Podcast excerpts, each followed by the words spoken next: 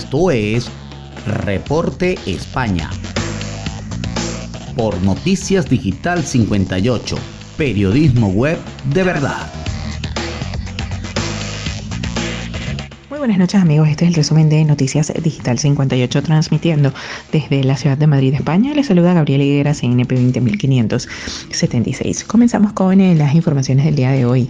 La incidencia mantiene su ascenso y se sitúa en los 132 casos. España suma este miércoles 7.026 nuevos contagios de coronavirus a las cifras oficiales que reporta el Ministerio de Sanidad sobre la evolución de la pandemia. De estos nuevos casos, un total de 3.835 se han notificado en las últimas 24 horas. También ascienden a 320 muertos por COVID-19 en el último día. La incidencia acumulada sube hasta los 132 casos por cada 100.000 habitantes en, los últimos 14 días. La ministra de Sanidad, Carolina Darias, ha advertido que estamos en un momento clave y decisivo en el que se deben extremar todas las medidas de precaución, porque la incidencia acumulada parece señalar a un cambio de tendencia.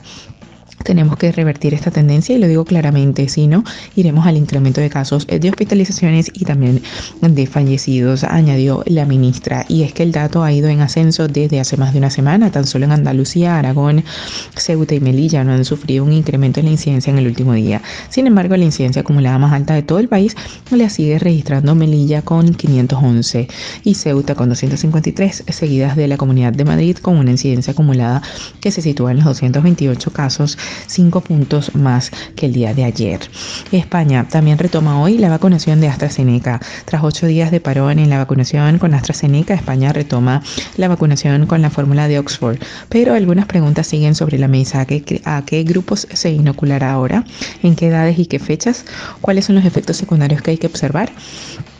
En el momento en el que se frenó el uso de AstraZeneca, en España se habían administrado 989.545 dosis de un total de 1.927.400 dosis recibidas, según los datos de Sanidad.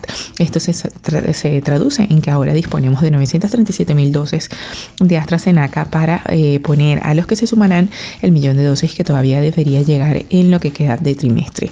Algo que desde Bruselas insiste se va a controlar en un endurecimiento de los medios disponibles para asegurar la llegada del suministro pactado con la farmacéutica. En el caso de Madrid se vacunará en el Wanda Metropolitano y en el Hospital Isabel Sendal, continuando con los grupos prioritarios de 55 a 65 años es decir, el personal en activo de esos grupos. De igual manera, se han pronunciado desde La Rioja, donde señalan que se vacunarán a esenciales de más de 55 años, en concreto más de 3.500 trabajadores de centros educativos y en función de la dosis de que dispongan, se plantean vacunar también en fines de semana y efectivos. Y ya para finalizar, Rajoy y Aznar niegan haber cobrado sobresueldos y la caja P del PP. José María Aznar, presidente del gobierno entre los años 1996 y 2004, y Mariano Rajoy, jefe del Ejecutivo entre los dos años 2011 y 2018, han tenido diversas diferencias en los últimos años, pese a, a presidir ambos durante años el PP han mantenido opiniones encontradas respecto a varios asuntos importantes.